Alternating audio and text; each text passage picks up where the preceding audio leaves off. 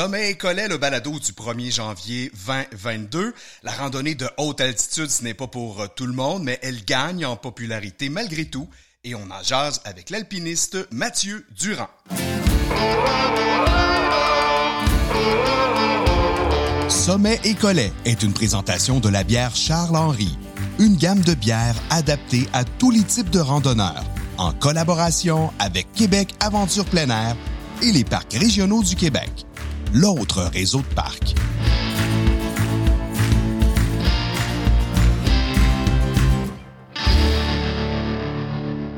Hey, salut, euh, tribu des randonneurs. Grand plaisir que d'être là avec toi pour ce quatrième balado sommet et collet. Euh, je t'invite, euh, si tu as des suggestions de sujets ou d'invités, à m'écrire à alr alexilerandonneur.com. Euh, tout de suite, si c'est pas encore fait, je t'invite aussi à t'abonner à mes médias sociaux, Facebook, Instagram et YouTube, facile, arrobas, Alexis le randonneur. Euh, écoute, je prends quelques minutes pour te tenir à jour aussi sur l'évolution euh, de ma boutique en ligne, car ça évolue euh, rapidement. Le mois dernier, je t'ai parlé de la nouvelle collection, mais là, grosse nouvelle, on a intégré au site quelques items que j'ai sélectionnés pour la randonnée, de nouvelles compagnies qu'on te propose. En nouveauté, les nouvelles marques, d'ailleurs, c'est des marques renommées. On fait mention, par exemple, de MSR, Thermarest, Platypus, Pack Towel, Sea Line et Grand Trunk aussi euh, la livraison avec le volume qu'on a généré cet automne avec tes achats. Vraiment, merci beaucoup. On a pu diminuer et figer un tarif fixe de 11,98 euh, pour toutes toutes les commandes en bas de 100 dollars. Donc vraiment content de ça. Euh, c'est plus un frein pour tes achats, c'est sûr, c'est hyper compétitif. Aussi on a ajouté un icône top TOP euh, dans un cercle. Là, tu vas voir euh, pour certains systèmes, euh, ça veut dire que ces systèmes, là, je les ai testés, testés à plusieurs reprises, qu'il est dans le top aussi de sa catégorie et qu'en plus, on te l'envoie la journée même. Je vais m'assurer qu'on augmente le nombre de ces systèmes-là en 2022. Mon rêve, honnêtement, c'est que le site devienne une référence vêtements, équipements pour la rando. Et à date, ben tu m'aides là-dedans. Merci, ben gros va voir le nouvel équipement à randonneur.ca. C'est le ravito pour tes randos. Je te répète aussi que sur euh, Alexis le randonneur, tu vas trouver euh, en complément du balado des vidéos conseils, mais aussi des articles de blog. Les derniers parlent de la marche et du traîneau à chien. Oui, euh, des fois on va plus large que la rando, mais on s'assure de rester plein air et il y a une nouvelle section radio et la section balado qui a été remodelée et tu vas y trouver du contenu extra à l'audio du balado lui-même. Alors, euh, tu rêves peut-être hein, de randonnées de haute altitude, de hauts sommets enneigés. Il y a plusieurs euh, sommets sur le globe qui permettent de faire ces randonnées sans besoin de maîtriser des techniques alpines avancées. Il y a plusieurs sommets euh, mythiques qui nous font imaginer des expéditions futures là, sur ces cimes. Les plus célèbres d'entre eux sont sans doute les plus élevés de chacun des continents. Sept pics attractifs, dispersés sur la planète. Atteindre le sommet de chacun d'eux est un défi de l'alpinisme des plus convoités. C'est à l'origine une idée de l'Américain Richard Bass, euh, datant des années 1980. Et à cause de différentes interprétations des frontières continentales, ben, il existe principalement deux listes des sept sommets. L'Italien le plus célèbre du monde, Reynold Messner, propose lui une seconde liste, remplaçant le mont euh, Kosciuszko par le Punkak Jaya, situé lui en Nouvelle-Guinée. Son défi est remporté le 7 mai 86 par Patrick Morrow, euh, devançant ironiquement Messner euh, lui-même de quelques mois. Il existe aussi d'autres variantes pas très convaincantes, comme le Mont Blanc, par exemple, qui remplacerait le Mont Elbrus pour l'Europe. Mais bref, si tu veux euh, convaincre tout ce beau monde, ben ça en fait plus que sept affaires, mais sans doute pour le plus grand des bonheurs de l'alpiniste euh, en toi. Les sept sommets officiels, selon euh, Messner, disons, seraient l'Everest en Asie, la Concagua en Amérique du Sud, le Denali en Amérique du Nord, le Kilimandjaro en Afrique, l'Elbrus en Russie, le massif Vinson en Antarctique et le mont Punkak Jaya pour l'Océanie. Le gars que je reçois aujourd'hui a complété six des sept sommets. Il a aussi fait le Mont Blanc en extra. Le septième manquant, afin de compléter ce qu'on appelle la couronne des sept sommets, c'est l'Everest. Et c'est pas de sa faute, c'est pas faute d'avoir essayer car Mathieu, un gars qui ne s'en laisse pas imposer, s'y est rendu deux fois sans malheureusement atteindre la cime. Il va nous raconter son parcours. Mathieu, salut, merci d'être là. salut Alexis, ça fait plaisir. Écoute, euh, ta quête a débuté euh, comment, Mathieu? Ça a été quoi ton premier contact avec les sept sommets, voire avant ça, avec la montagne tout court? Ouf, ça, écoute, ça remonte à loin. Euh, en fait, ma, première exposition, si on veut, à la randonnée, ça a été au cégep, avec un cours qui s'appelait Initiation à la randonnée. On allait une fin de semaine de camping dans les Adirondacks, monter le Mont Algonquin. Rien de très, très exotique, mais quand tu n'as jamais fait, première nuit en camping dans le bois, faut que tu fasses ton feu, ta nourriture, ton petit réchaud, tout ça. Euh, donc ça, évidemment, ça m'a ça m'a allumé des... Une expérience marquante déjà. Oui, oui, tout à fait. Euh, par la suite, bon, évidemment, je fais de la, de la, randonnée un peu comme tout le monde au Québec, les Adirondacks, un peu partout. Euh, jusqu'à ce que je prenne, à un moment donné, que je démissionne de mon travail, je prenne un an sabbatique, que j'aille, en fait, au Chili. évidemment, au Chili, terre des extrêmes, beaucoup, beaucoup de... Autant de, de, de plages, d'océans, de trucs, la Patagonie, les montagnes et tout. Euh, donc là, je me suis frotté évidemment à plusieurs 4000, 5000. Je me suis même essayé à, à Loros del Salado, euh, plus haut volcan au, monde. Euh, malheureusement, jeune et con que j'étais, si on peut dire ça comme ça, j'avais pas du tout l'équipement. Moi, dans ma tête, je m'étais dit, je vais faire du 4 en blanc, je connaissais le froid, moi, être correct, j'avais même pas un manteau en duvet. c'est sûr que tu vas pas à 6800 mètres à peu près sans manteau en duvet, là, ça, ça marche juste pas. C'est sûr que j'ai abandonné parce que j'avais beaucoup trop froid. Euh, par contre, évidemment, ça m'a donné encore plus la piqûre à ce moment-là. Ça, c'était en 2007. Mais là, tu étais passé, ce que tu me dis, c'est que tu étais passé du mont Algonquin directement à ces euh, sommets-là. Ouais, ouais. Moi, dans ma tête, il n'y avait pas de progression. C'était comme tu y vas, puis il n'y aura pas de trouble. si tu fais, tu fais des Adirondacks, tu fais des montagnes de 4, 5, 6, 7 000, euh, c'est sûr que je l'ai appris à la dure. T'es parti, là, es parti là-bas seul? Ouais, ouais, ouais, en sac à dos. Avec des guides locaux? Euh, ouais. Puis tu vois, après trois jours, je suis arrivé là-bas, j'ai retourné la moitié de mon stock dans une caisse à mon frère, en me disant ça, ça me servira jamais à rien ici. euh, parce que clairement, j'avais pas le bon équipement pour ce que je m'en allais faire. Euh, puis ça, j'ai fait ça quand même pendant, je te dirais, un bon 4-5 mois. C'est sûr qu'à rendu à la fin, j'étais rendu bon. J'avais compris le concept de l'équipement, que ça me prenait et tout. Euh, puis après ça, ben là, évidemment, je suis revenu à la réalité comme donné, c'est bien beau monter des montagnes, mais il faut travailler aussi dans la vie. Euh, donc là, j'ai travaillé quand même quelques années. Euh, jusqu'à temps que justement je me dise ben là ça pourrait être le fun que je me lance un, défi. Puis à la base euh, je me disais comment est-ce que je pourrais arriver avec un projet que mon travail va aussi accepter de supporter? Parce qu'évidemment tu l'as mentionné cette sommet là-dedans il y a, le Denali. Euh, toi-même tu es allé. C'est pas une affaire que tu fais en une semaine. L'Everest, c'est pas non plus une affaire que tu fais sur une fin de semaine sur un coin de table. Ça prend plusieurs mois pour, de préparation, mais aussi plusieurs semaines pour être sur la montagne. Euh, Travailler pour quelqu'un, pour un alpiniste qui a, des défis en tête comme ça, c'est toujours un peu compliqué. Ben c'est ça. donc, euh, je suis arrivé un peu avec le, projet en me disant, ben écoute, je vais, j'ai déjà allé, j'ai déjà fait du 4000, du 5000, je devrais être pas si pire. Donc j'ai commencé en 2013 avec le Kilimanjaro, en disant on va voir comment comment ça se passe.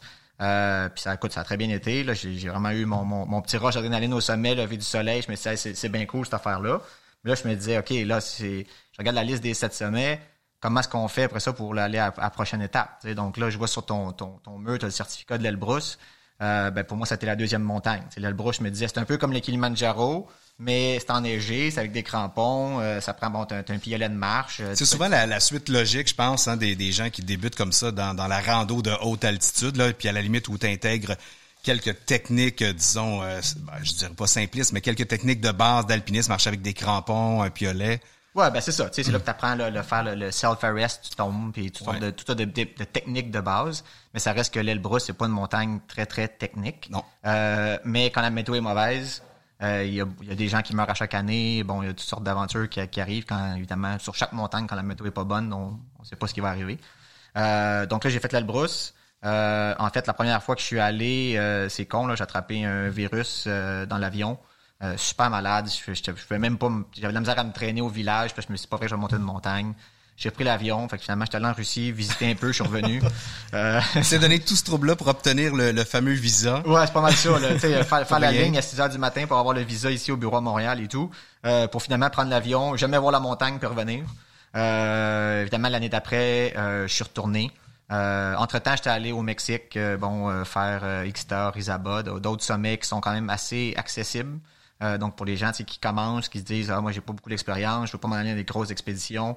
Euh, ce qui est le fun au Mexique, c'est que tu, par exemple, à Rizaba, ben, tu pars le matin de la ville, tu t'en vas au high camp, tu couches là, tu fais le sommet, tu reviens en ville le soir même. Fait que c'est pas comme une expédition que tu pars pendant trois semaines dans ta tente à, souffrir si t'es dans un blizzard. Ouais, ouais, ça n'a rien à voir. Euh, fait que quelqu'un qui, qui, qui est pas trop sûr d'aimer le, le, camping, justement, comme au Denali, où il, il drop sur le glacier, puis tu dis... Euh, arrange-toi. Arrange-toi, puis on se revoit dans trois semaines.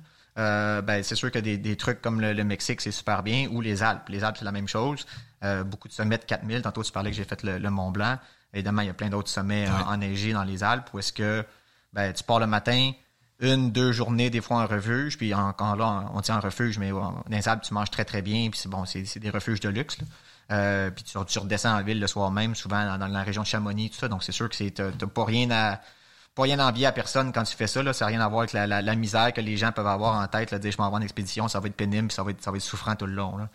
Euh, donc moi, c'est un peu ça que j'ai fait. J'ai fait l'Elbrus. Après ça, je me disais, bon, ben là, qu'est-ce, que ça me prend de plus dans mon, dans mon coffre à outils pour aller plus loin? Ouais. Euh, donc, euh, j'étais allé à la Concagua, la Concagua en Argentine, principalement pour la hauteur, en me disant, ben, tu sais, là, j'ai fait du 4000, du 5000, ça va bien j'ai un peu de technique de crampon, ok, ça va, mais je suis capable de me rendre à 6000. Puis dans ma, dans ma tête, j'avais encore mon expérience du Chili où je m'étais pas rendu à 6008. Bon, parce que j'étais encore là, jeune et con, j'avais pas l'expérience, j'avais pas de crampon, j'avais pas rien.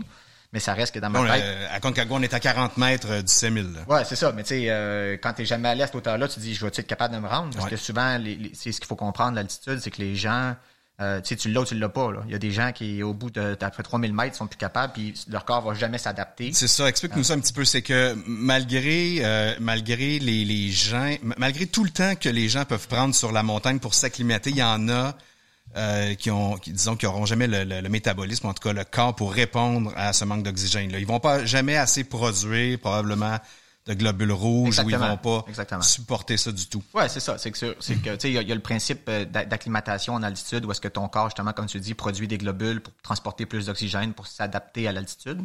Euh, puis il y a des gens pour qui le, système est juste pas capable ou il arrête à un certain niveau. Donc certains ont des paliers. C'est comme moi, je sais que dans les 3002, 3003, là, faut que je prenne un petit break le temps que mon corps s'adapte. Après ça, normalement, mon prochain palier, c'est vers 4004 à peu près. ça, je le sais parce que je suis allé régulièrement. Il y en a que c'est peut-être 2008 puis 4002. Comme il y en a qui peut-être qui passé 3008 et c'est fini. C'est fini, ça s'arrête là, puis ils vont toujours être malades passer 3008 parce que leur corps n'est pas capable de s'habituer. Ça n'a rien à voir avec la forme physique. moi, j'ai, vu des triathlètes au Kilimanjaro à 4400 mètres justement. Là, boum, euh, fini, capote, euh, on doit retourner. Là. Ben c'est ça. Donc il y a des gens qui sont pas en forme mais qui ont une très très bonne tolérance à l'altitude, qui vont se rendre très très loin, puis des gens comme tu dis qui sont super athlètes, puis qu'en bout de ligne ils vont se rendre au camp 2 puis ils seront plus capables de rien faire parce que leur corps s'habitue pas. Euh, donc, moi, mon objectif en allant à la Concagua, c'était de dire, ben, je suis capable de me rendre au moins à pratiquement, comme tu dis, 5000 mètres. Déjà, je me rends là, ça m'ouvre un, bon, euh, bon éventail de possibilités en termes de, de voyage futur. Puis la Concagua, faut le dire, c'est souvent une montagne qui va servir de préparation pour l'Everest, mm-hmm. euh, un peu comme le Denali d'une certaine façon, mais la Concagua est réputée pour ça. bon, 7000 mètres ou presque, plusieurs camps encore là comment tu décrirais ton, ton, ton expérience là-bas, disons, ton, ton arrivée, la, la découverte du colosse de l'Amérique, comme on, on l'appelle? Euh, poussiéreux. tu sais, c'est dans, dans, un peu comme dans le désert. Euh, dans la vallée. Dans la vallée, ouais. ventes tout le temps. Euh, écoute, t'as de la poussière qui rentre partout, là, dans les yeux, dans les oreilles, dans le nez. Euh, quand, quand tu sors de là, là puis tu prends ta douche à la fin, là, tu, te rends compte que ça coule, euh, ça coule du sable de partout. Là. Euh, mais moi, écoute, la Concagua, j'avais un une super équipe, une super belle dynamique d'équipe. Euh, bon, malheureusement, il y en a un qui a dû être euh, euh, transporté en hélicoptère parce qu'il est en train de développer un édème pulmonaire d'urgence. Mais à part cet événement-là qui a été un peu stressant le temps que ça se passe, je veux dire, la, gang était super le fun. fait que, bon, c'est sûr que les gens avec qui tu grimpes dans des gros sommets comme ça fait une très grosse différence. Euh, au-delà de dire je m'en vais monter une montagne tout seul quand tu es en équipe, parce qu'évidemment, ces montagnes-là, c'est rare que tu vas faire ça tout seul. Euh, la cohésion d'équipe joue pour beaucoup. Euh, je suis sûr que tu l'as vécu aussi au, Denali. Euh, au Denali, de préparer les camps, préparer la nourriture, ça, ça demande énormément d'énergie. Euh, donc d'être avec une équipe qui, qui, tout le monde travaille ensemble, puis que ça va bien, puis qu'il y a une belle cohésion, ça fait une énorme différence dans, dans la réussite d'une expédition. Ça prend un engagement total. Oui, tout à fait. Tout à fait. Puis tu sais, tout le monde est fatigué. Que tu peux pas dire moi je suis fatigué parce que l'autre est aussi fatigué que toi, puis tout le monde a travaillé aussi fort. Donc on ah, la même chose. tu fasses le, le, petit kilomètre de plus à la fin de ta journée pour dire OK, c'est beau, je me rends, je vais bâtir le camp, je vais bâtir, bâtir la tente, partir le réchaud, partir, commencer à faire fondre la neige, etc., etc. Euh, puis après ça, ben c'est ça. Après la Concagua, je suis allé euh, au Denali. Euh, Denali a fait deux tentatives. La première année, euh, pris dans une tempête au dernier camp, ça a été épouvantable là, pendant cinq jours dans le blizzard. il faut le dire que c'est c'est que c'est un- c'est un endroit, en tout cas pour la météo, souvent assez euh, rude.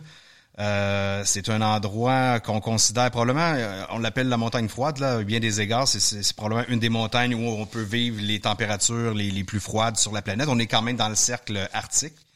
Euh, donc, tu as vécu vraiment l'enfer météo la première année.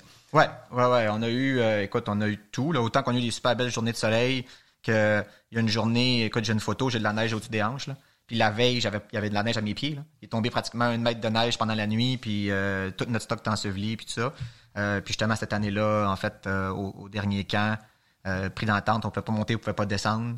On attendait juste que quelqu'un nous dise la bonne nouvelle qu'à un moment donné, il y avait une éclaircie quelque part. Là, tu étais pris à 5000 mètres. On était prêt ouais, au dernier camp à 5000 mètres. Euh, puis euh, finalement, notre guide nous a dit ben écoute, demain il y a une journée, mais il y a une journée entre deux tempêtes. Puis nous, on est parti du, du dernier camp jusqu'à la, la strip d'avion. là. Euh, donc c'est sûr que c'est c'est- OK. c'est- c'est Quand même. une ride. Là. C'est, c'est- ça t'a pris quoi, un 18, 18, 18 ouais, 20 hein? heures à peu près de mémoire. Là. Euh, puis bon, tu traînes, tu ramasses tout ton stock en, en descendant. Là, fait que c'est que tu traînes quand même beaucoup Ouais. de stock. Euh, puis le Denali, ben, c'est ça, tu sais, c'est un, c'est un défi aussi physique. Euh, tu sais, moi, je me souviens quand je suis parti la première journée, quand je suis sorti de l'avion, j'avais 110 livres d'équipement à traîner. Euh, donc, c'est sûr que, tu sais, physiquement, euh, tu sais, moi, je mesure pas 6 pieds 4, 300 livres. Là. Fait que, tu sais, traîner 110 livres sur mon dos, il a fallu quand même que je m'entraîne pour ça aussi. Euh, mais c'est sûr que, tu sais, pour revenir un peu à ta question, tu sais, je suis parti de Kilimanjaro, Elbrus, parce que c'est sensible, mais bon, je quand même apprendre à mettre des crampons, ces Ouais, choses-là. c'est sensiblement, c'est ça. Ça reste une randonnée, disons-le comme ça. là. Ouais, c'est ça. Tu sais, une coupe de jours, mais c'est pas, Ouais. pas si pire. Euh, pour après ça, tu sais, progresser dans des montagnes tout le temps avec un, un défi de plus. Euh, c'est sûr qu'après ça, ben, quand tu arrives au, au Denali, physiquement, c'est très difficile. Euh, j'ai fait, euh, ben, en fait, j'avais oublié, j'ai fait l'Antarctique avant le Denali. Donc, l'Antarctique, c'est plus bas que le Denali. Mais tantôt, tu parlais de température extrême.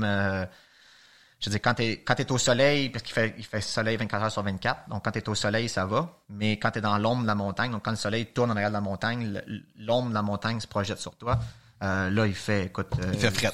Tu t'ennuies Ouais, il fait pas froid, il fait fret. tu t'ennuies de ta mère. Je veux dire, il fait... euh, tu sais, il y a des... il y a des T'avais bien beau avoir tout l'équipement que tu veux, là, euh, il y a rien à faire, là. euh, je me souviens, il y a même une nuit que... Tu sais, c'est des tentes pour comme trois personnes, mais que tu sais, tu dors à deux avec tout le duvet puis tout ça, à un moment donné avec les manteaux, Ouais. ça, ça prend de la place. Puis il y a une tente, qui il y a une, une nuit qui faisait tellement froid qu'il y a deux de nos chums qui sont venus dans la tente. On dormait à quatre, là, puis quand tu ouvrais, c'était juste une tente de duvet. Tu pouvais pas voir s'il y avait du monde ou pas, s'il y avait tellement de stock dans la tente. Mais il faisait tellement froid qu'on on avait juste pas le choix. Euh, puis en fait, on voulait aller au sommet cette journée-là, puis on a juste abandonné. En fait, on est sorti de la tente, on a fait peut-être une demi-heure, puis on est revenu parce que tout le monde était, frigorifié. Euh, puis tu vois, il disait qu'avec le facteur vent, puis ça, il faisait moins 58 cette journée-là. Euh, fait que c'est sûr que t'as bien beau avoir l'équipement, Wow. là, mais à moins 58, tu tu t'en sors pas. Explique-moi, pour terminer ce segment-là, euh, c'est parce que c'est- c'est quand même pas simple se rendre en Antarctique. Il y a toute euh, une démarche quand même Mm-hmm. euh, pour pouvoir y arriver. Euh, ben en fait, euh, tu moi en fait j'avais en plus, j'avais eu la chance d'être allé au Chili en 2007 parce que j'avais vécu le Chili au complet. Donc c'est sûr que en fait quand tu vas en Antarctique, donc, le plus simple à partir du de Montréal, c'est de prendre un vol Montréal-Santiago. Ensuite de Santiago au Chili, tu vas prendre un petit vol interne pour aller à une ville qui s'appelle Punta Arenas, qui est la, la ville la plus au sud mais du côté chilien. Euh, beaucoup de gens connaissent Ushuaia, qui est, Ouais. qui est bon dans les, les, les légendes de la Patagonie. Ouais, là. ouais. Tout le monde parle d'Ushuaia, qui est la ville la plus au sud, mais du côté argentin. Euh, puis à partir de Punta Arenas, ben là, tu prends un vol privé euh, de, de Punta Arenas qui t'amène directement sur le glacier. Donc, en fond, ça prend des conditions de météo parfaites et tout là, pour que. Euh, ils appellent ça le Ice Runway. Là, donc, c'est des dameuses à pente de ski qui sont là, qui déblaient, dans le fond, une piste d'atterrissage en glace. C'est de la glace bleue. l'avion atterrit, puis là, il se laisse glisser. Il freine, là, mais il se laisse glisser pour être sûr de pas déraper. Puis là, il arrête au bout complètement. Il, dé- il dépose tout le stock. Il revient de bord, puis il redécolle. Ça, c'est un avion militaire, non? Euh, ouais, c'est un avion russe, euh, un vieux. Ben maintenant, je pense que ça a changé là. Euh, parce que j'ai vu des photos récentes sur Facebook, ça avait l'air d'un truc. À l'époque, toi, c'était ça. c'était un vieux Illusion 76, là, drivé par un, un, un équipage euh, russe. Euh, puis c'est un avion cargo, là, fait qu'il n'y a pas d'hublot, il n'y a pas rien, fait qu'ils ont mis une GoPro en avant dans le cockpit, puis une TV. Puis au-dessus de toi, ben, c'est des, lifts avec des, euh, des crochets, puis tout ça. Puis dans le fond, ils mettent le nombre de bancs de pas- pour les passagers. Selon le nombre de passagers. Puis après ça, le reste, c'est de la cargaison pour l'Antarctique, pour les bases, euh, les bases de recherche et tout. C'est ça, parce que quand t'atterris là-bas, t'atterris sur une base russe? Euh, non, en fait, atterri à Union Glacier. Union Glacier, qui est comme le, le, le, le camp de base, si on veut, pour les touristes. Euh, puis de là, ben là, ils dispersent un peu là, tous les équipements qu'ils qui transportent et tout. Parce qu'il y a plusieurs pays qui ont des... Ouais, c'est ça. Mais tu sais, à Union Glacier, il y, a des, il y a des avions, là, des, euh, des avions hélices Ouais. qui se promènent ça de l'Antarctique. Comme si tu veux aller, par exemple, aller au, au pôle sud, tu peux aussi partir de Union Glacier. Si tu vas aller voir beaucoup de gens qui vont faire des safaris photos en pour aller voir les pingouins, ils vont partir aussi de là. Euh, donc, euh, puis d'ailleurs, petite anecdote, c'est la, c'est la, la Ken Borek Flight Company qui est là, qui est une compagnie de Calgary, euh, qui fait en fait les vols en Arctique l'été ici, puis ensuite ils descendent là-bas pour l'hiver vu que c'est l'été là-bas. Euh, donc nous, notre pilote, c'était un gars qui s'appelait Simon de Gatineau. euh, que j'ai rencontré en, en Antarctique. Quand même. Là, quand j'ai entendu parler en français, je disais, Hey, tu parles français? Il dit, ben oui, moi c'est Simon, je viens de Gatineau. Je dis, ah, ben, euh, j'ai salut, moi c'est Mathieu de Montréal. Il fallait, savoureux, fallait ça. bien aller à l'autre bout, là, en Antarctique pour croiser un, un, un gars de Gatineau, mais euh, ouais, c'est ça. Donc, il y a beaucoup de, beaucoup de Canadiens qui font les, les avions là-bas, là, sur le continent, là. Puis c'est pas donné non plus, hein? Ah non, c'est sûr que en fait, euh, tu sais, quand on regarde euh, tous les, sept sommets, c'est sûr que les plus abordables, comme le Kilimanjaro, l'Elbrus, on parle de peut-être 4, 5, 6 000, tout dépendant. Mais évidemment, plus on monte en, grade dans les montagnes, plus on monte aussi en grade en termes de prix. C'est sûr que l'Antarctique, c'est un peu particulier parce que de mémoire, juste le billet d'avion, c'est comme 30, 35 000. Euh, puis après ça, il faut que tu fasses ton expédition. Oui, vous avez bien entendu, 30, 35 000 Ouais. le billet d'avion. Ouais, pour une ride de 4 heures aller-retour. Ouais. puis tu sais, le- le- l'Everest, c'est la même chose. Tu sais, l'Everest, euh, les gens disent- ils demandent souvent combien ça coûte. Puis quand tu leur dis, ben ça coûte euh, 50, 60 000 piastres, les gens tombent en bas de leur chaise. Euh, mais tu sais, il faut comprendre qu'il y, a les- il y a les permis là-dedans. Juste le permis, c'est 12 000 US. Après ça, ben, évidemment, les frais pour les Sherpas, pour euh, la nourriture, euh, toute la logistique. Donc, ça, ça monte assez rapidement, juste en termes de frais de base pour rouler une expédition. Donc, tu sais, la, marge de profit des, des, des gens qui font l'expédition n'est pas très grande. On y reviendra euh, tantôt, Mathieu, si tu veux bien. Euh, on parlera d'Everest un petit peu plus en détail. Et pour l'instant, je passe à mon bloc 2. c'est le temps de te présenter le parc régional du mois. Et euh, là, je te parle euh, du parc régional Montagne du Diable qui euh, est situé dans les Hautes-Laurentides à Fermeneuve. Euh, je suis allé, moi, en juillet 2019, la dernière fois, pour le tournage de l'émission 8 de la saison 1. Et euh, je peux te dire que ce parc-là m'a énormément surpris parce que euh, ma visite précédente à celle-là datait de dix ans auparavant et ça a énormément évolué euh, dans les bâtiments, entre autres les infrastructures, l'hébergement et pour avoir fait quelques recherches, le parc s'est encore bonifié dans les deux dernières euh, années avec de nouvelles ouvertures et des aménagements d'autres secteurs, dont celui de, de Wendigo. Il y a une offre euh, vraiment large d'activités, randonnée pédestre, euh, vélo de montagne, canot, kayak, euh, planche à pagaie. Mais pour l'heure, évidemment, on va se contenter de faire de la raquette, du ski euh, classique, nordique, pas de patin, euh, ski hawk aussi. Il y en a pas partout, mais ça, c'est bien, bien le fun à faire. Et ils ont de, de superbes pistes de aussi. Il y en a vraiment pour tous les goûts. Perso, euh, j'ai fait le sentier de la paroi de l'aube. Euh, qui contourne le lac et qui monte euh, jusqu'à un refuge situé au sommet et qui présente une vue vraiment extraordinaire sur les Hautes-Laurentides. Et en hiver, ça doit être aussi magnifique. C'est une place très sauvage encore, je dirais, ce qui est vraiment attirant de la place. comme son tarif aussi, hein, qui est très raisonnable. On parle de 6 96 euh, par jour pour euh, l'entrée.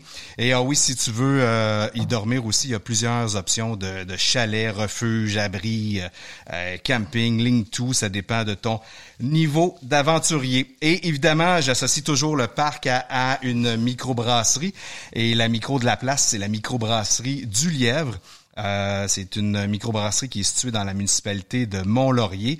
Donc, quand tu as terminé ta rando puis tu veux te rincer le gosier, ben euh, c'est euh, là où il faut aller. Ça a été fondé par la famille Sabourin, ça début 2000. Donc, c'est quand même d'une certaine façon récent. Ils ont euh, leur permis artisanaux et industriels pour vendre leur bière sur place, mais aussi dans les épiceries et les dépanneurs de la province. Mais depuis 2019, ça a changé de main. C'est la famille Filion qui euh, a euh, fait l'acquisition de l'entreprise. Elle brasse maintenant une vingtaine de bières de la gamme classique et saisonnière. Il y a vraiment de belles découvertes à y faire. Et ben, de l'autre côté de la petite pub, justement, on continue de parler bière avec notre segment collet. Sommet et Collet vous est présenté grâce à la bière Charles Henry, fièrement brassée dans les sacs à dos partout au Québec. Et à Québec Aventure plein air et les parcs régionaux du Québec.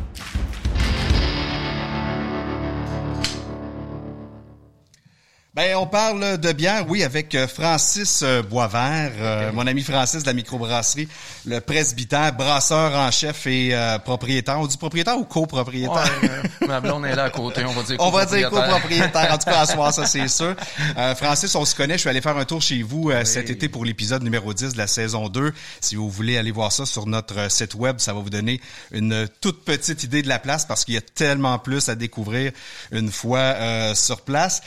écoute, Francis, j'aurais une, première question qui, me vient à l'esprit comme ça, c'est de savoir un peu euh, le presbytère, parce que c'est vraiment un endroit, euh, je dirais, euh, magique, particulier, beau, qui nous fait voyager. Qu'est-ce qui, en dehors de l'endroit lui-même, te différencie d'autres microbrasseries? Ben, c'est sûr que la bâtisse, on peut pas passer à côté. On est situé vraiment dans un vieux presbytère qui date de 1872, hein. tout en belle grosse pierre. Euh, euh, Saint-Stanislas, à l'époque, euh, dans les années 1850 environ, c'était une paroisse qui était très riche. Donc, ça apparaît sur le style de l'église, le presbytère, puis les autres bâtiments là, qui, qui avaient à côté, là, dans le temps le couvent, puis euh, Juvenal pour les garçons. c'est sûr, ce qui nous différencie, c'est... Bien sûr, on parle de microbrasserie, mais c'est la bouffe. Euh, chez nous, la bouffe est très importante, la nourriture. Puis elle est bonne, puis elle est bonne, vous le dites. Euh, écoute, on mon épouse est là à côté, mais écoute, il faut lui donner le mérite qu'elle a parce que c'est elle qui est chef. Et euh, euh, on se spécialise surtout dans les euh, produits locaux, mais principalement les comestibles forestiers. Euh, les champignons sauvages. Donc ça là, c'est euh, c'est vraiment ce qui, euh, en tant que microbrasserie puis bouffe, c'est notre ligne directrice. côté bouffe, vous êtes alimenté, sans, sans mauvais jeu de mots, par des, des, des, producteurs locaux autour, parce que bon, faut, faut le dire, c'est quand même assez agricole. C'est très agricole. On fait affaire avec plusieurs maraîchers dans le secteur. pour nous, c'est une philosophie qui est très très très importante. Euh, puis aussi, ben c'est sûr que là, on, on on s'étend un petit peu parce que euh, les cueilleurs vont, euh, on va en avoir jusqu'à La Tuque, par exemple, qui est à près de 150 km de chez nous. on en a un petit peu partout aussi. Dans, bon, on en a certains dans les Laurentides, mais principalement c'est le local qui domine là, à ce niveau-là. Donc, euh, vraiment, euh, ça fait combien de temps maintenant que le président ben, écoute, on, a fêté notre euh, cinquième anniversaire le 21 octobre dernier. Là. Génial. Ouais. Puis donc, vous êtes content de, l'évolution parce qu'il y en a eu une évolution quand même. Oui, parce qu'on part de loin. Là. Écoute, ça fait cinq ans pour la microbrasserie, mais on n'est pas nos premières armes dans le milieu de la restauration. On a commencé en 98, service de traiteur. 2003, on a fait un switch avec un petit restaurant. Puis ce qui est, ce qui est drôle, c'est que c'est un peu là que ça a commencé le, le, le, le ben, on était amateur de bière avant, ben évidemment, mais euh, dans notre resto de 32 places, dans un petit village de 1000 personnes, écoute, on avait à peu près 80 sortes de bières qu'on offrait aux gens. Là. on était des précurseurs. Là. Du moment qu'il y avait une microbrasserie qui, euh, en 2002, là, ça commençait. Donc, euh, du moment qu'il y avait une micro qui arrivait sur le marché, on les appelait, on aimerait ça avoir de tes produits. Je peux pas rentrer 15 caisses, là, mais peut-être une caisse ou deux de, de, de, de, chaque sorte. On va te faire découvrir ça. Fait que ça a évolué de même jusqu'en 2000, 2015, euh, où est-ce qu'on a eu l'opportunité de... Ben, on a acheté le précipiteur, mais on l'avait travaillé un petit peu auparavant. Là.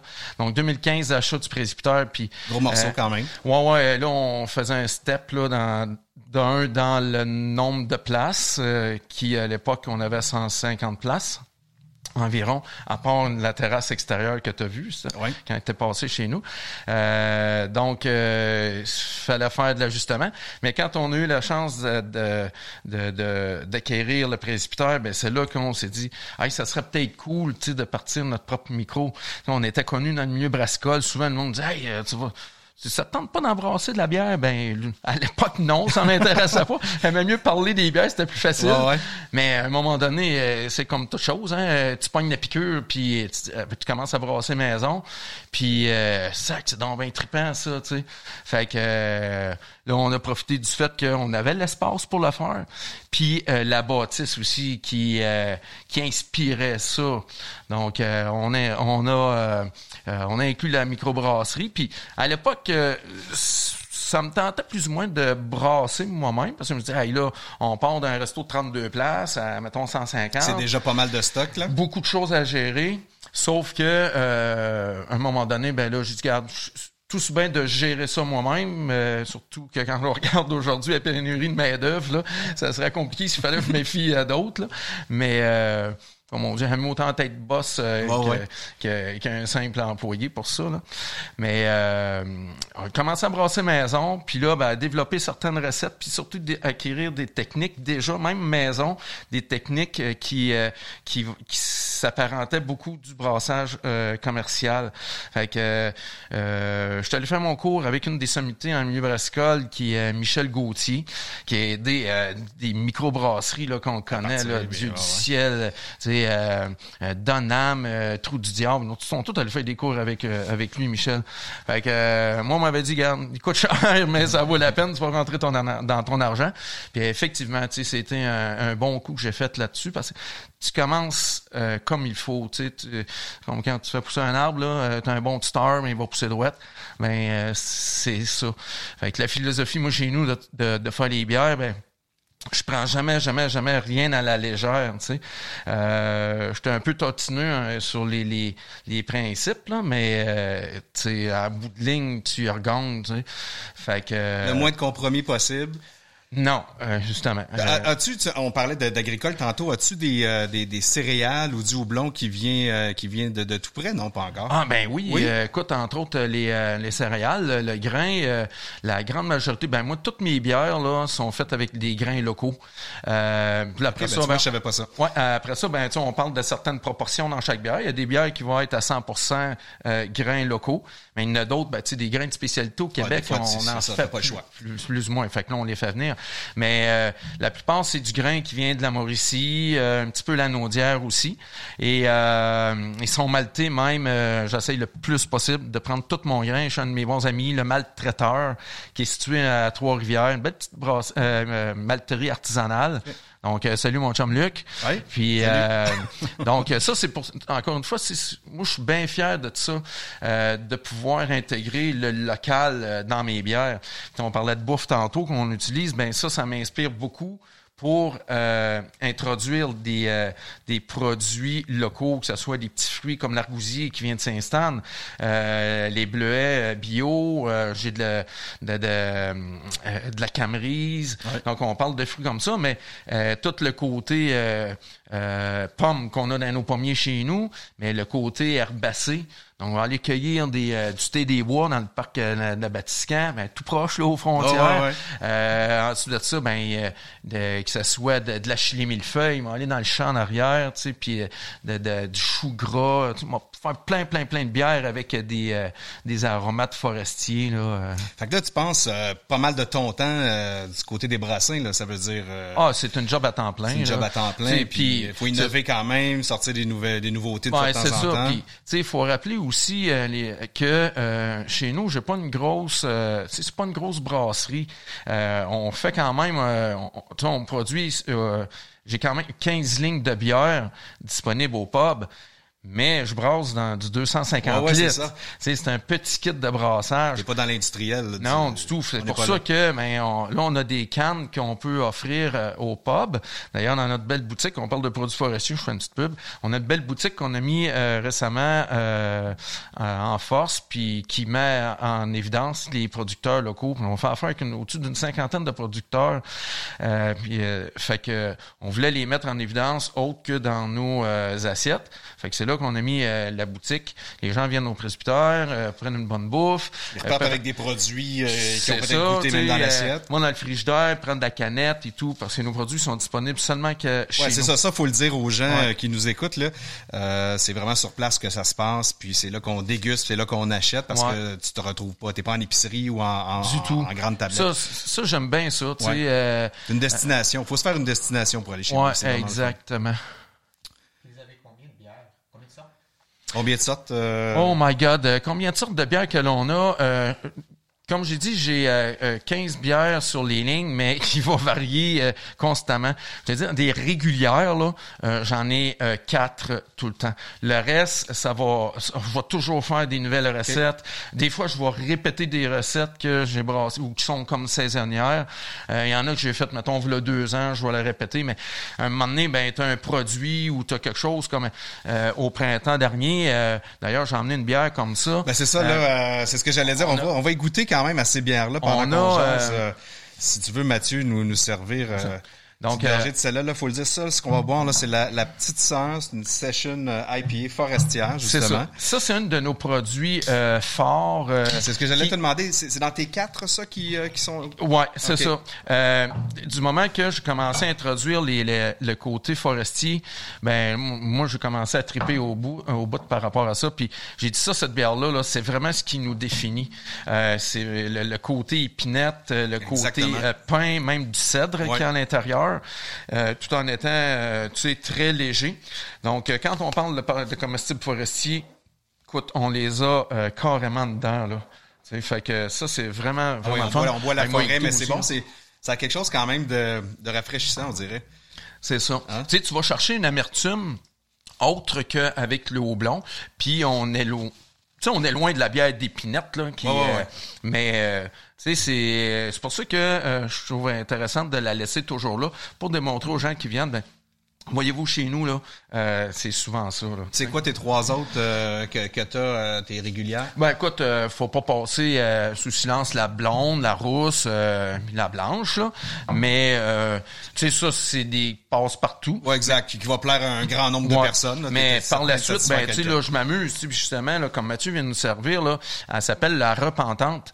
Puis, euh, tu sais, des fois, quand tu arrives avec des produits qui te retom- tombent du ciel comme ça, là, ben, c'est une bière qui est, c'est une style gauze, une bière acidulée, elle est à 4,3% d'alcool. Et euh, la particularité, c'est que c'est fait avec de la renouée du Japon. Là, le monde, on dit, c'est quoi ça, de la renouée du Japon? J'allais, dire justement. Ben, si tu me poses la question, ben tant mieux, ça veut dire que tu connais pas ça, t'as pas ça chez vous, tu seras pas envahi. Mais ceux qui savent c'est quoi là, ça c'est un fléau, ok? C'est une des 100 plantes les plus envahissantes dans le monde entier selon l'UNESCO. Donc c'est une plante qui va pousser au printemps, qui va commencer comme une petite asperge, puis là tu peux la consommer. Fait pas longtemps là qu'on vient de découvrir que ça se consommait cette plante là. Puis euh, on a intérêt à la consommer puis à, à- à la boire. Ouais, parce que écoute, ça peut faire des racines jusqu'à 10 mètres de long, jusqu'à 3 mètres de profond, Ouais, puis ça fait comme un, un tapis de jute, ça s'entrecroise toutes les petites racines paquet Fait que ça étouffe plein d'affaires. Fait que nous, on, on la- on l'accueille euh, de bonne heure, on la travaille un peu comme un asperge, puis par la suite, ben ça grossit, tu sais, puis ça fait un creux, comme un bambou à, à l'automne qui va sécher. Puis euh, là, quand ça grandit, ben tu coupes ça, puis tu travailles ça comme la rhubarbe en réalité. Fait que ça, cette bière-là, m'a dit, je suis pas mal content, puis je pourrais m'avancer là-dessus. C'est pas un goût euh, commun quand même. Comment tu non, décrirais ce, ce goût-là, toi? Ben, écoute, euh, la renouée du Japon, là, ça a un goût de rhubarbe, une acidité d'oseille un peu, avec un, un- arrière-goût végétal, tu sais, de- d'une Ouais. plante. Là. Tu perçois le côté Ouais. plante de, de tout ça, tu sais. Fait que euh, nous, on, euh, mon épouse Isabelle, elle travaille beaucoup avec ça à la cuisine, tu sais. au- Fait que euh, moi, ça, ça m'a inspiré. Je dis, aïe, c'est capoté, si on va trouver plan de deck. Justement, avec ça. dans votre cuisine, est-ce que vous utilisez les bières pour faire la bouffe aussi? Oui, oui, oui, Ouais. Beaucoup euh, d'ailleurs, euh, que ce soit nos soupes à l'oignon, euh, les les le, le- le- le- le- le poulet à la bière, euh, fait que euh, À beaucoup de nommer. sauces. Ouais, ouais, c'est- ouais, c'est le cas de dire. fait que ça, c'est un produit, comme je t'ai dit, ben, pour revenir à la, à la repentante, c'est quelque chose, je suis bien fier de ça. Je suis pas mal une des seules brasseries à avoir travaillé avec ça. Ça, c'est vraiment un goût unique. Là. Ouais. En tout cas, pour ma part, c'est la première fois que je goûte à ça. Euh, Explique-nous donc un petit peu les autres bières que tu as, juste pour, euh, pour nous, les, les- en fait, Ben, les auditeurs, pour leur donner un avant-goût. Dans le fond, j'avais emmené un, un petit échantillon de six packs. Euh, il y a la Sainte Trinité qui est une euh, notre triple belge aux pommes. Euh, donc une bière quand même assez forte là, à au-dessus de 10% euh, Celle-là, bon, euh, c'est une version de notre bière belge, mais dans, laquelle j'ai cueilli des pommes de mon pommier. Alright. Puis euh, on a mis dedans. Ensuite, ben, tu sais, je peux pas passer sous silence euh, notre euh, une de nos petites dernières qui est notre euh, bière de Noël. Donc, euh, Vous avez vos faces dessus. Ouais, ben c'est ça parce que bon, euh, j'invite des brasseurs amateurs, euh, euh, des brasseurs maison Ouais. euh, à venir brasser le bière chez nous. Tu sais, on offre des forfaits là-dessus. Fait que ce qui est le fun parce que ma brasseur, d'ailleurs, je je la salue, Jessica, salut. Donc euh, c'est ma brasse, une des rares brasseuses au Ben oui, Québec. il y en a pas quand même une tonne. Euh, c'est le fun parce que ça lui permet de rencontrer plein, plein, plein de monde. Euh, L'offrande, qui est une bière rousse, euh, qui va avoir euh, elle n'aura pas fait du vieillissement en barrique, mais il va avoir eu un trempage de euh, copeaux de chêne qui va avoir trempé dans le whisky et aussi du grain que l'on a fait fumer dans notre fumoir. Parce que on fume des choses chez nous, euh, du bacon, jambon, euh, de la truite. euh, non, mais ça, fait que là, j'ai dit à, à un de nos cooks qui est le spécialiste du fumoir, Larry, il dit, regarde, fais-moi fumer ça, mon grain, là, pendant une couple d'heures. Puis euh, on fait de quoi? Fait que ça amène un côté fumé à la bière, mais pas trop prononcé, là. Tu sais, on n'est pas dans les rush beer. Puis la dernière, ben écoute, euh, c'est euh, les flammes de l'enfer. C'est- un peu paradoxal avec le presbytère, là, tu sais. Mais c'est une, euh, une stout euh, dans laquelle on a mis des piments, euh, des piments forts qui ont été cultivés par des gens de Saint-Stan. Ouais. Donc, euh, ça amène euh, un côté pimenté, mais c'est pas trop là. On voulait pas que, ça, que- on voulait pas que le monde boive de la sauce Tabasco là, mais juste pour dire que tu as une belle chaleur en bouche. Là. Fait que c'est quelques exemples que j'ai emmenés pour dire ben on s'épiverbe sur plein plein plein plein de, de choses. On s'amuse. C'est la beauté d'être artisanal euh, en petit kit. Ben il n'y a pas grand risque à y avoir là. Ah, Exactement. Puis écoute, on va inviter euh, les auditeurs à passer euh, chez vous. Ah ouais, écoute, c'est vraiment un endroit à découvrir. Je vous dis, le presbytère lui-même, la bâtisse, euh, comme on le disait d'entrée de jeu, c'est de toute beauté. La déco à l'intérieur, vous allez voir les cuves aussi, euh, les lignes, puis demandez à parler à Francis. Euh, Il va, il va venir vous voir puis il va vous expliquer euh, ce qui est au menu euh, sans aucun doute. Il y a un petit cinq minutes, peut-être une visite de brasserie. Au moins, venez vous faire un clin d'œil. Merci, Francis. hey, fait plaisir, Alexis. Écoute, moi, je, je, je continue avec euh, notre ami euh, Mathieu. Mathieu qui euh, va, euh, en fait, avec lequel je vais continuer de jaser de, sommet. Et là, avant de passer à la bière, on était, euh, on parlait de l'Everest, euh, des particularités de cette grande montagne-là, des, des agences qui offrent des services sur place, des prix qui varient énormément aussi selon ce que vous voulez faire. Je sais et j'ai lu, ça pouvait aller jusqu'à 100 000 dollars maintenant et plus encore. Euh, les gros kits, tu pourrais peut-être nous en parler, Mathieu, avec euh, avec l'hélico et compagnie.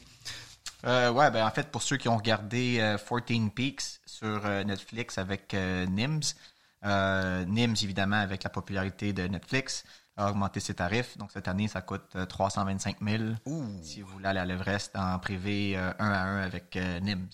Donc, euh, c'est ça part de package de base et compagnie népalaise avec des Sherpas et tout, qui, en passant, c'est... Ah, qui va c'est- faire le travail, c'est- impeccable. En, entre ça puis une, une agence américaine, par exemple, moi, n'importe quand, je serai en confiance avec une agence népalaise euh, qui va partir peut-être à 30, 35 000 US. C'est ça que tu avais privilégié, toi, les, les hôtels? Euh, la première année, la première année, je suis allé avec une compagnie américaine.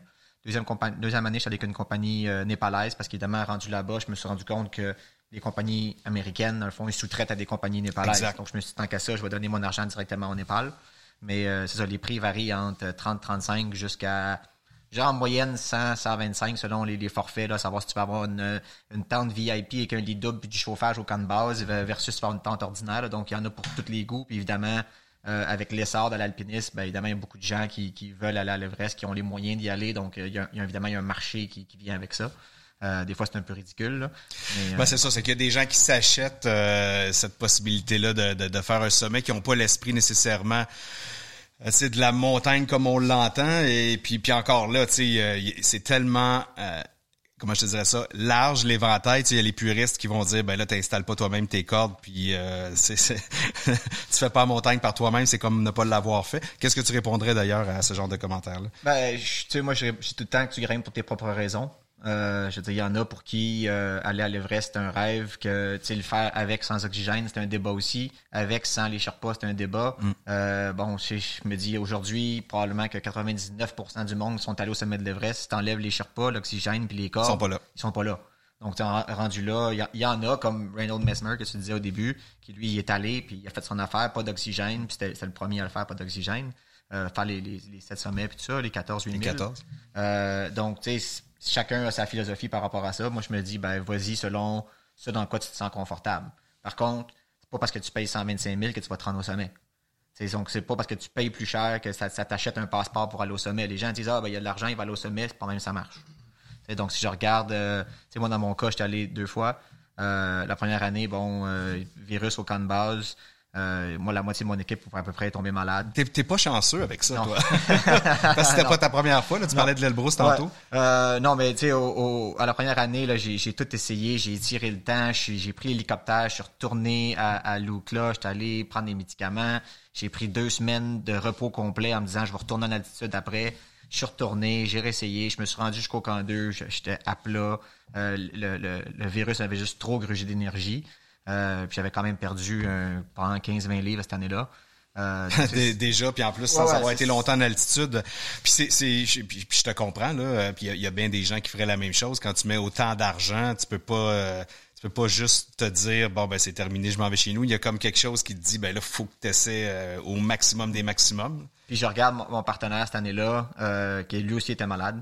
Euh, puis c'est pour ça qu'on était devenus partenaires, parce qu'on était resté un peu en arrière de l'horaire de tout le monde. Puis sais, lui, il a continué quand moi j'ai abandonné. Euh, puis il s'est fracturé deux côtes à force de tousser. Donc ses côtes ont juste décroché. C'est quelque chose qui arrive Ouais. pas fréquemment à l'Everest, mais ça l'arrive. Euh, puis évidemment, il a abandonné, rendu à ce moment-là, parce qu'il était, il était beaucoup trop en douleur. Là. Chaque respiration, il sentait ses côtes. Euh, donc ça, c'est la première année. La deuxième année, ça allait super bien. Puis bon, j'ai eu une infection à un œil. Puis ben évidemment, à 6000 quelques mètres d'altitude, une infection à un œil, t'as t'as pas d'optométriste à côté de toi. Là. Puis bon, quand je suis, j'ai, en fait, j'ai pris l'hélicoptère, je suis retourné plus bas. Euh, puis là, le, le- le médecin que j'ai vu, que je- qui avait des, des connaissances dans, en optométrie, mais encore là, tu, sais, tu tu te demandes toujours. Ouais. Il dit, ben, c'est 50-50, soit que tu y vas, puis ça va être correct, ou tu y vas, puis tu vas perdre ton œil.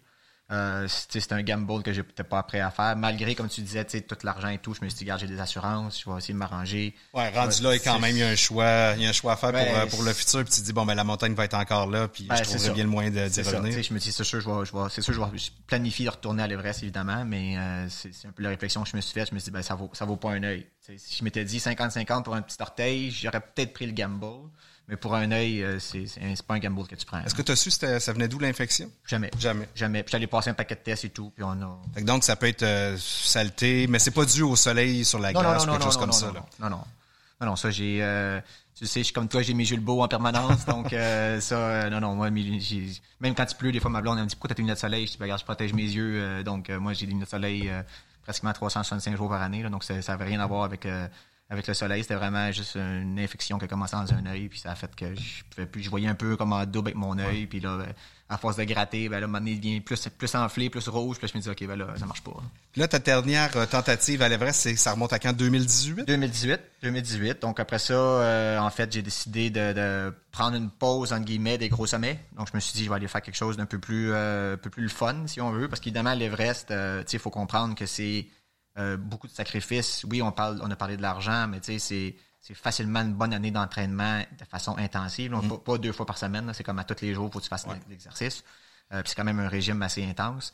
Puis ensuite, ben, quand tu vas à l'Everest en tant que tel, c'est un bon 6 à 8 semaines selon la météo et tout.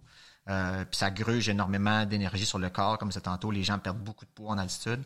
Euh, donc, c'est pas le genre d'affaire que tu dis, euh, tu sais, comme je, regarde, je pense encore à Nims dans 14 Peaks. J'ai aucune idée comment est-ce qu'il a réussi à faire les, les, les 14-8 000 en, en 7 mois. Là, c'est, c'est hallucinant ce qu'il a réussi à faire. Ah, c'est, inimaginable, Ah, là. c'est- des, c'est des, des machines humaines. J'aime pas ça dire ça, là, parce que les, les, les gars le travaillent, là, mais.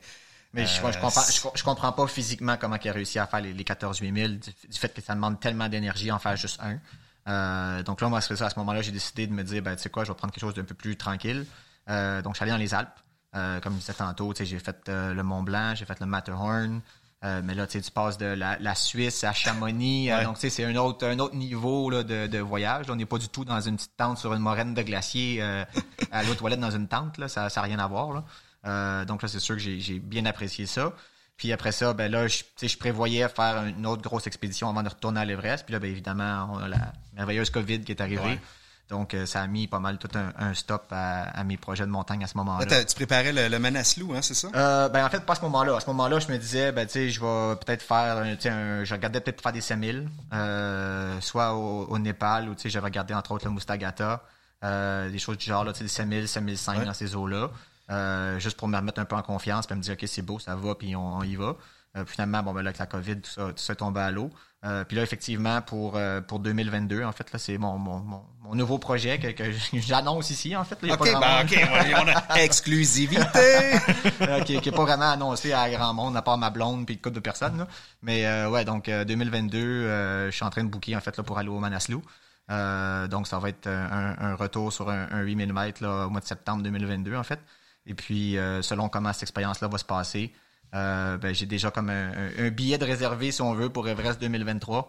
Euh, donc avec la même équipe, les mêmes Sherpas et tout, euh, qui évidemment les Sherpas sont pour beaucoup, je trouve ça dommage parce qu'il y a beaucoup de gens qui disent Ah, j'étais allé avec mon Sherpa.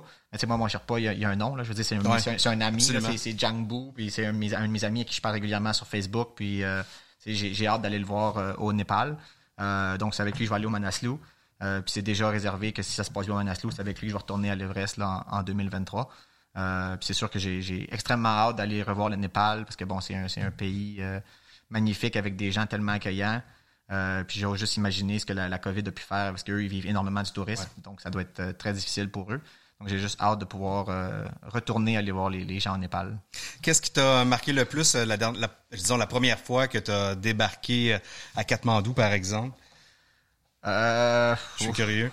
Écoute, à Katmandou, je te dirais la différence que tu peux trouver dans une rue avec euh, de l'asphalte, puis là, tout d'un coup, il y a des poules puis des vaches qui traversent, puis tout le trafic arrête, puis là, la, la rue devient une, une rue en terre battue, puis euh, c'est comme...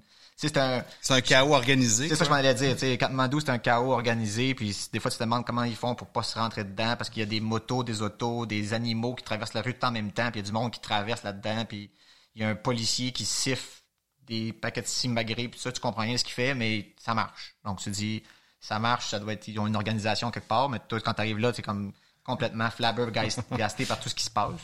Euh, ça, c'est au niveau de Katmandou. Au niveau de la vallée de Kombu, où est-ce qu'il y a évidemment les Himalayas, l'Everest et tout, euh, je dirais juste les gens de façon générale. là, les, les enfants sont tellement souriants. Euh, puis tout, tout le monde est super accueillant. puis tout le monde est content de te voir. Euh, puis ben, évidemment, peut-être le petit côté euh, orgueilleux de voir que les enfants ils courent avec un ballon dans les marches. Puis toi, t'es là, puis tu souffres ta vie à juste Ouais. t'acclimater, alors qu'eux, ils sont nés à 4000 mètres. là. Ouais. Fait que, tu sais, eux autres, te courir à 4000 mètres, ils jouent une partie de ballon. Toi, t'es t'es pas capable de courir, là, c'est impossible pour toi. Là. Euh, puis tu sais, bon, la première année que j'étais là, il y avait le, le, le marathon de l'Everest. Donc, tu sais, qui part euh, de, de, de, de pas tellement loin du, du, camp de base à Gorakchep, puis qui descend, qui, bon, qui parcourt en montagne. Puis là, tu te dis, comment est-ce qu'ils font pour sais, toi, tu tu- t'imagines même pas que tu pourrais courir, puis eux, ils font un marathon là-dedans. Là, donc, c'est assez... euh, Ah, je, pense que c'est une Népalaise d'ailleurs qui, ah oui, qui- tout qui a Népalais. toujours, ouais, euh, toujours eux autres. tout le temps. Népalais qui gagnent, c'est sûr. C'est tout le temps des Sherpas. Écoute, euh, une, une question qui me vient. As-tu bu de la bière là-bas? Qu'est-ce qu'ils ont comme, Ouais, euh, il y comme a offre? la, ouais, ouais, ben oui, il y a la, la Sherpa, Sherpa Brewing Company.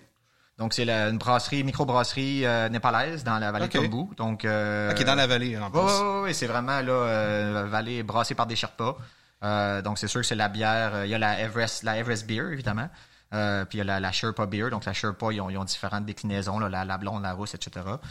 Donc, c'est sûr que quand tu vas au pub à, à Namche Bazar, qui est comme le, la capitale, entre guillemets, de, de, de la vallée de Kombu, là, parce que c'est une ancienne route des épices et tout, Ouais. qui est une ville, un petit village, en fait, extraordinaire. Euh, ben, évidemment, t'arrêtes au pub prendre une, une Sherpa Beer, là, ça, c'est un incontournable. T'arrêtes à la pâtisserie prendre un gâteau, puis t'arrêtes à la brasserie prendre, prendre une bière, là. Ça va avec. C'est sûr que, tu sais, au, au camp de base, euh, quand t'as envie de prendre une bière, ben là, tu tu- s'il y en a pas au camp de base, parce qu'évidemment, plus t'es haut, plus ça coûte cher. Ouais. Euh, il peut en avoir, mais, tu sais, à 7, 8, 10, 12 piastres la bière, des fois, c'est moins C'est quand même pas si mal. euh, Ouais, mais, tu sais... euh, J'avais un coke au- euh, presque au sommet du, du Kili à 8 piastres. Ouais, ouais, c'est ça. Mais, tu sais, quand t'es là pour cette semaine, euh, t'en- faut pas t'abuser non Ah ben non, c'est sûr. De toute façon, t'es pas dans ce, ce mood-là, je pense. du tout, pas du Euh, tout. c'est quelque Mais- chose que tu, tu te gardes pour après. Mais tu peux descendre euh, de partir de là, puis euh, du camp de base, en fait, aller à Gorakchep, qui est, une fois acclimaté, peut-être un 40 minutes, 45 minutes, un, un marche quand même rapide, euh, pour aller prendre une bière, prendre un break du camp de base, puis de toute l'énergie qui se passe au camp de base, puis de, de retourner ensuite euh, à la montagne. Il y en a beaucoup qui font ça de toute façon. Oh oui, oui, Euh, oui. Même juste de se tenir en forme, une journée de congé là, Ouais. pour euh, qu'on appelle un active rest day, là, de dire on va se dégourdir les jambes. Là, ça, ça fait un, un peu drôle à dire au camp de base, là, mais tu pars de là, tu vas, tu vas faire un hike puis tu, tu reviens. là. Ben génial. Écoute, ça se termine euh, un petit peu comme ça là-dessus. Je vais juste te demander, euh, Mathieu, euh, de nous dire pour, euh, pour en fait, à moi et aux gens qui nous écoutent, évidemment, où on peut te suivre parce que tu as quand même différentes plateformes. Ouais, ben je dirais que la, principale est probablement Instagram à Matt Durand, M-A-T-H Durand. Sinon, mon site web, mathieuDurand.com. C'est sûr que là, il est, il est pas très à jour avec la COVID. Évidemment, ça a tout fermé. J'ai abandonné tous mes projets. Donc là, je travaille là-dessus pour le remettre à jour pour, pour 2022. Donc évidemment, il va y avoir des, articles, du blog, etc. qui vont, qui vont. Puis bon, ce que j'ai fait dernièrement. Euh, sinon, Facebook, évidemment, Mathieu Durand sur Facebook. Ouais, puis vous allez, vous allez voir, vous allez trouver de superbes photos. Puis d'ailleurs, euh, on en a euh, sur le diaporama qui accompagne ce balado. Ben merci Mathieu euh, d'avoir à toi, euh, partagé ton, ton parcours de randonneur et alpiniste euh, avec nous. Je dis souvent ça, mais euh, c'est très inspirant et peut-être qu'on aura donné le goût à qui sait des randonneurs d'aller plus loin puis surtout plus haut. merci Francis Boisvert d'être venu nous partager ta passion aussi. Merci aux commanditaires. Sans eux, on ne se parlerait pas comme ça tous les mois et surtout, surtout merci à toi euh, de nous écouter. Je me fie sur toi d'ailleurs pour faire connaître euh, le balado. Et dans le prochain, ben je reçois Patrice Godin qui vient nous parler de son show de rando à Évasion et on va certainement parler aussi un petit peu d'ultra trail. Manque pas ça. Je te souhaite une top année 2022 et surtout top rando. Salut.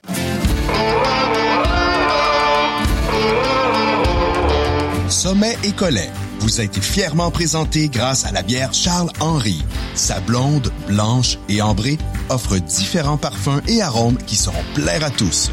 Une légèreté avec du corps, facile à boire, surtout après votre rando. Et à Québec Aventure plein air et les parcs régionaux du Québec. Pour découvrir une nature surprenante et explorer les activités de plein air, consulte aventurequebec.ca.